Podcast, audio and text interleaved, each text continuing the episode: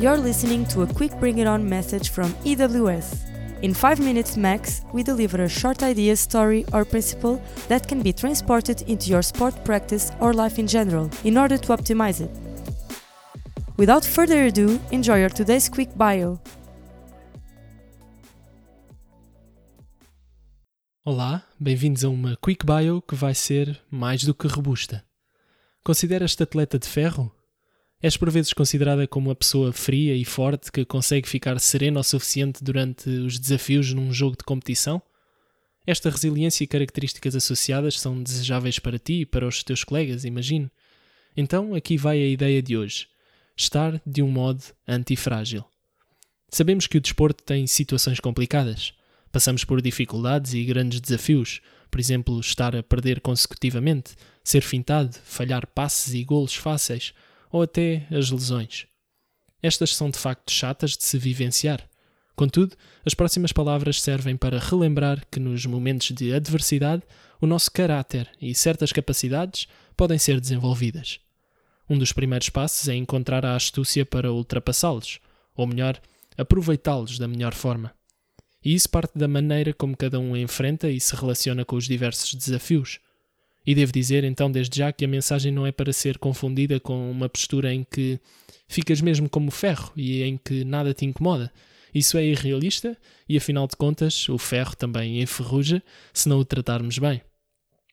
Bem, podemos observar três tipos de abordagens que uma pessoa pode tomar perante uma adversidade qualquer. São elas a abordagem frágil, robusta e antifrágil. E repare-se que são tomadas como abordagens e não como respostas automáticas pelas quais não se teria controle sobre elas. Logo, a partir daqui, denota-se um fator-chave, o da promoção da agência pessoal, ou seja, para que a pessoa se torne mais capaz de intervir proativamente, em vez de, ponhamos nestes termos, estar a ser intervida pelos acontecimentos. Imaginemos a situação de um jogo em que um jogador não é convocado ou não joga. Na abordagem frágil, ele tende a ficar devastado ou fica triste, ou com um conjunto de emoções que são desagradáveis ou improdutivas que o leva a considerar que não se sente apto para seguir em frente e lutar por um lugar na equipa, a não ser que se lesione alguém ou vá para outra equipa. Ou achar que só o conseguirá até quando lhe derem algum tipo de apoio externo, algum extra, ou se sinta mais, entre aspas, motivado. Aqui é como pensar nas caixas que têm estampado frágil em letras maiúsculas, que têm material que se pode partir. Esta abordagem não é proveitosa e não serve um caminho propício para o sucesso. Uma abordagem mais sustentável e adaptativa é a robusta. O atleta enfrenta o mesmo acontecimento de dentes cerrados. Ou seja, tem uma melhor capacidade de tolerar emocionalmente o sucedido é preciso uma dose muito maior de adversidades ou exibições mal conseguidas para o afetar negativamente, e então procura esforçar-se mais para conseguir oportunidades para jogar, ou pode até ir tentar para outro clube. A abordagem provavelmente ainda mais funcional e positiva, onde o atleta poderá colher mais frutos, é a antifrágil.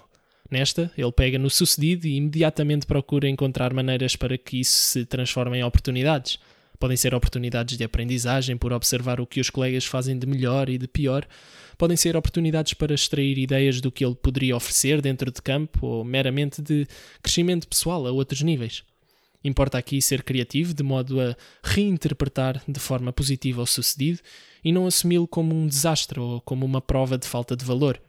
É provável que, nesta instância, o atleta procure manter e mostrar interesse nos treinos, que continue a procurar desenvolver qualidades técnicas e táticas, que consiga reparar naquilo que pode melhorar ou mudar para ter mais sucesso.